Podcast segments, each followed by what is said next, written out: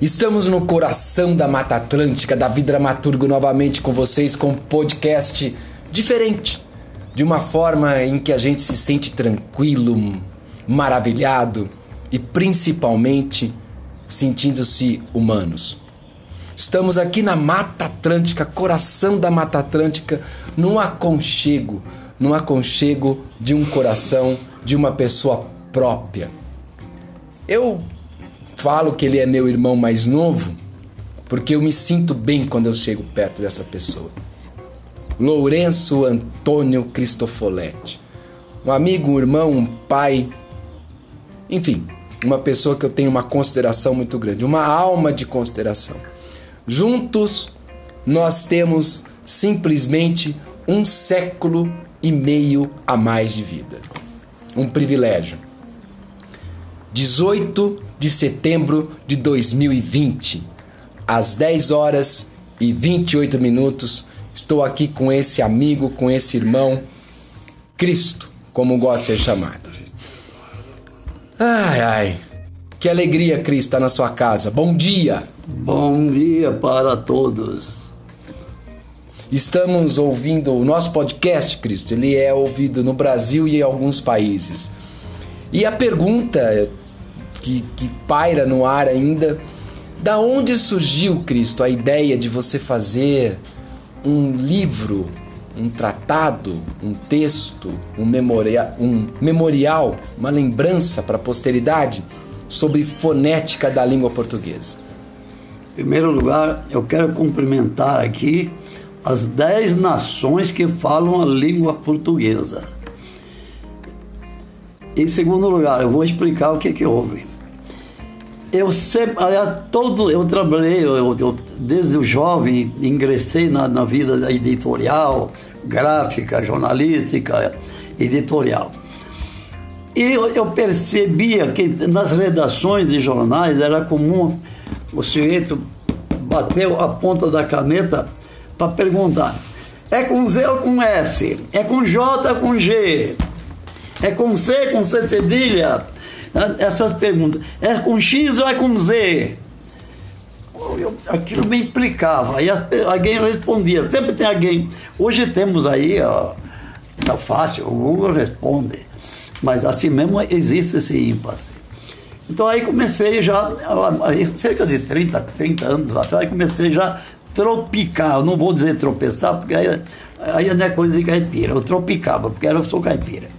Tropeçar nesses entulhos aí, essas encrencas. E surgiu a ideia, isso quando eu fazia o jornal, editava o jornal, eu falei, eu vou fazer. Eu comecei a fazer umas pequenas críticas, uns pequenos textos, eh, separar. Né? Aí, aí veio essas perguntas todas, que tô, tô na verdade estou respondendo perguntas que todos fazem. Cristo, vamos, vamos adentrar em algumas questões. Como que soa hoje para você a frase Ridento castigate morris? Ridendo castigate morris. Em primeiro lugar, tinha um poste no Lago São Francisco, em 1940. Em cima tinha um lábaro com uma caveira negra, negro, com uma caveira apoiada em duas tíbias embaixo estava escrito Ridendo Castigatis Mores. Aquela praça era uma praça livre, ninguém, território livre, ninguém podia ser preso naquele lugar. Demoliram aquilo, né? Muito bem. Então, Ridendo Castigati Mores, eu que sou muito bisonho de latim, eu me informaram o que significaria, na tradução, sorrindo corrigem seus erros. Ou não? E hoje, Cristo, como que você, você escuta essa frase hoje, nesse momento, nessa vida que nós estamos? Como que você escuta isso? Será que dá ainda para rir e corrigir dos erros? Não, não dá para rir, nem para chorar. A coisa está tão, tão confusa. A nossa sociedade, naquela época, na minha juventude, eu não sou saudosista, não. O melhor dia do mundo é amanhã, nem hoje, para mim. É, mas eu recordo que a juventude na época era dinâmica, sonhava, ousava, transgredia, cada jovem tinha na sua mente um universo, ele ia conquistar esse universo. E hoje eu vejo esses jovens como que zumbis tropicando nos próprios passos, rodando em torno de si mesmo, com o celular na mão, com o dedinho cutucando e absorvido num nada absoluto. É, eu tenho pena dessa geração. Sinto que a humanidade está caminhando por um funil onde que termina a zero. É pessimismo? Talvez seja. É coisa de velho? É, eu estou com quase 100 anos, eu tenho o direito de pensar como velho, né? Se alguém me der esse direito, eu brigo. Mas, não te ofende também. Não, não me ofendo. Aliás, eu sou velho, faço coisa, gosto de ser velho. Aliás, eu vou dizer uma coisa para você. Eu não sou velho. Eu sou um jovem habitando uma máquina antiga. Eu sou motorista jovem administrando um tratorzinho velho. Isso é verdade. Eu não sou isso aqui que vocês vê. Eu sou o cara que está espiando para essa janela dos olhos. Esse, esse, é o jovem. Agora, a máquina está tá na hora de, de levar para o ferro velho. Frases que marcaram a vida do Cristofoletti. Nunca estamos sozinhos. Nunca. Eu sempre tive consciência de que nunca estamos sozinhos. Em qualquer circunstância, em qualquer momento, em qualquer lugar, estamos sempre acompanhados, somos presentes. Há um olho virtual, imaginário, que tudo vê, eu tenho consciência disso. Portanto, debaixo do sol não tem mistério, nada ficará coberto, escondido. Como você se sente hoje, Cris, saber que nós estamos aqui na sua casa, conversando, gravando algo e de repente isso vai ser ouvido por uma, duas pessoas ou mil pessoas, um milhão de pessoas, nenhuma pessoa? Como é que você se sente hoje sabendo que a voz ela entrelaça e transpassa? Hoje que acabaram-se as distâncias, o espaço desapareceu eu me sinto feliz por pertencer a uma época dessa, em que o universo perdeu distância, perdeu espaço. Estamos tão juntos e ao mesmo tempo. Se tivéssemos desenvolvido a telepatia, não estaríamos tão distantes um do outro. Mas ainda bem que temos o, o o, celular, essa, essa, informática que está rasgando espaço para nós e tempo. Eu me sinto muito feliz por ter chegado até esse momento, como eu 95 anos, quase, eu estou torcendo para chegar aos 100, ainda que seja arrastando, ou de, levado em carrinho de, de, de, roda. Não tem problema. Não, não tem problema, eu quero chegar lá. Uma vez perguntaram para um sábio chamado Pitágoras o que era o Sol. E ele responde da seguinte forma: O Sol é a sombra de Deus. Para mim, o Sol é o olho de Deus. O olho de Deus. Eu acho que sim. É, Dá porque... para nós termos Deus no mundo capital, no mundo em que tudo se gira em torno do material? Olha, eu sou um homem que não tenho religião nenhuma, mas como não sou burro, eu só tenho Deus comigo. Eu sou pobre de, de, de religiosidade. Eu não tenho religião, eu sou pobre, miserável de religião. Porque eu só tenho Deus. Então, se eu fosse um asno, eu diria: não tenho religião e sou ateu. Eu não tenho maturidade, nem informação, nem cultura para me dizer que, seja, que eu sou ateu. Então, por falta desses elementos, eu ainda digo que tenho comigo Deus, estou com Ele. Ótimo. E Ele está, como está em mim.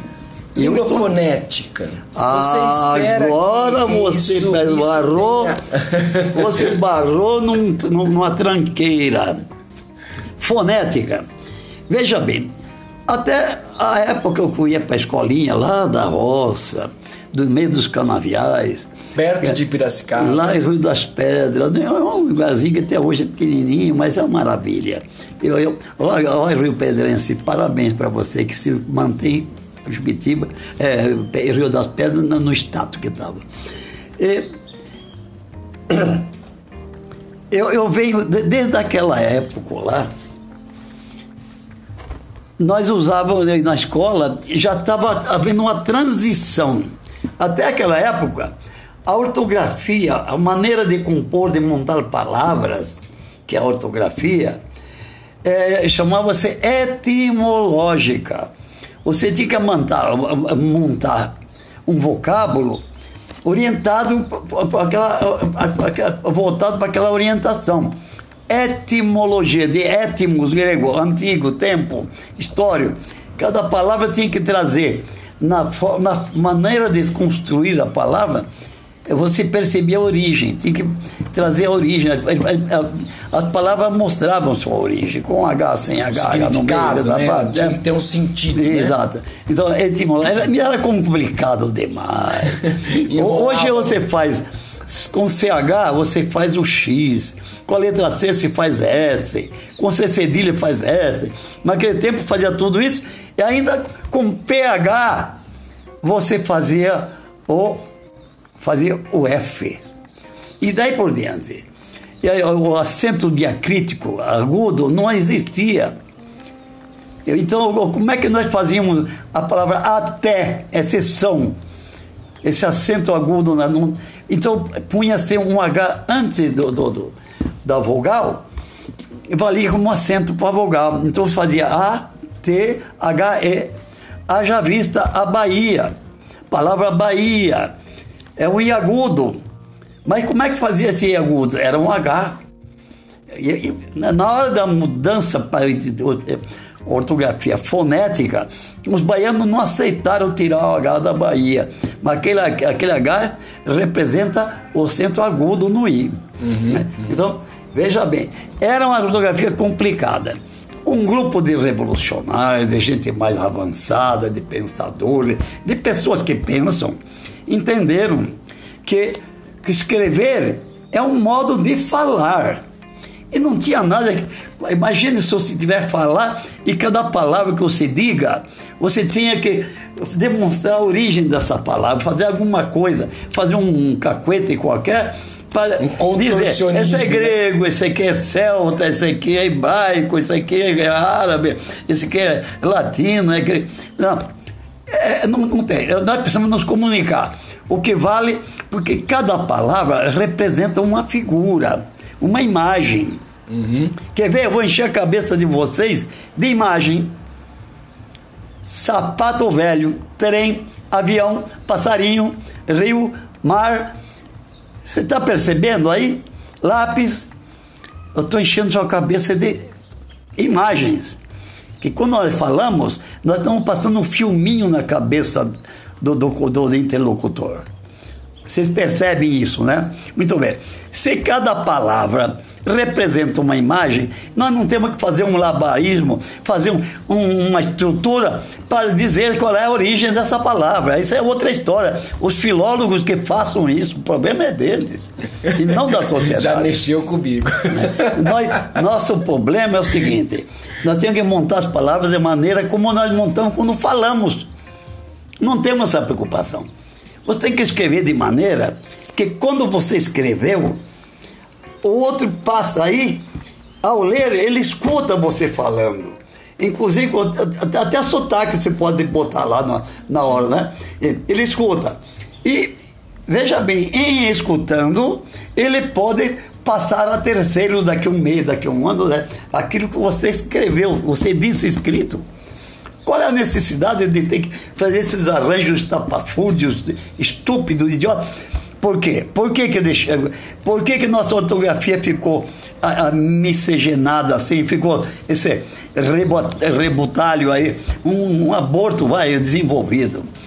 Porque os conservadores da época brigaram, não aceitavam. E, olha, tem uma porção de palavras que eles não aceitavam que tivesse que escrever daquele jeito como escrevemos hoje. Já achavam um absurdo. As palavras iam perder sentido. E ainda hoje nós temos esses conservadores que ainda sentem assim. Aliás, quase todos, porque nós fomos, não fomos condicionados. Eu falo condicionado por eufemismo, mas na verdade fomos formatados Sim. dentro dessa ortografia. Você quer ver uma coisa? Você vai entender o que eu digo. Tá? Você fala babebi bobu, laleli lolu, não é isso? Por que você não fala caquequi cocu, gaguegui gogu? E fala KCC, fala com ela, é a função de S. E por que, que você fala HGG, que é função de J?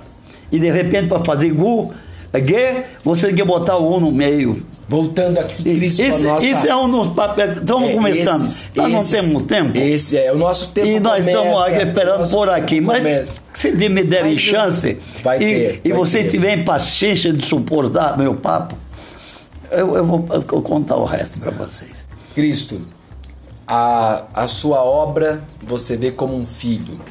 E todo filho a gente quer que cresce, que tenha suas pernas próprias, que tenha suas condições de vida. Você quer que o seu filho seja alguém. A sua obra, como um filho, você está satisfeito por ter colocado ela Eu estou satisfeito. Eu não sei se a sociedade vai aceitar esse filhote Sim. aí. Vão pisar, vão chutar, pelo certo. Mas o problema é de cada um. Eu fiz a minha parte. Se cada um da sociedade fizer a sua, nós vamos ter facilitação, a vida mais leve, mais fria. Se bem que daqui, daqui 10 ou 20 anos não estaremos mais falando português. Nós estamos falando um inglês bem espanhol, bem yankee, bem castelhanado. perdido, né? E yankee. No, Ah, no, mas- mundo, no mundo artístico, você diz vá a merda. É, vá, mas Vá quando merda. você manda um Mas, artista... a, mas, a, mas no mundo artístico também a gente costuma dizer o seguinte: se a minha obra for boa, recomende para os amigos. É. Se a minha obra não for boa, recomende para os inimigos, mas não deixe de recomendá-la. É, então a gente espera. E Eu não espero nada, nós temos já, nós temos Eu- toda a sua obra pronta no podcast, nas outras edições. Esse é um podcast especial que a gente trouxe novamente aí para falar a respeito dessa sua obra que, na minha opinião, Depois vou detalhar, se você me der na chance. minha, na minha, na minha opinião, já é uma obra composta, é uma obra pronta. Ela precisa, obviamente, chegar até mais mãos e chegar até mais ouvidos. Ela tem que ser discutida. Quem vai discutir ela aí, nós vamos ter que ver aí esse, esse andar das coisas.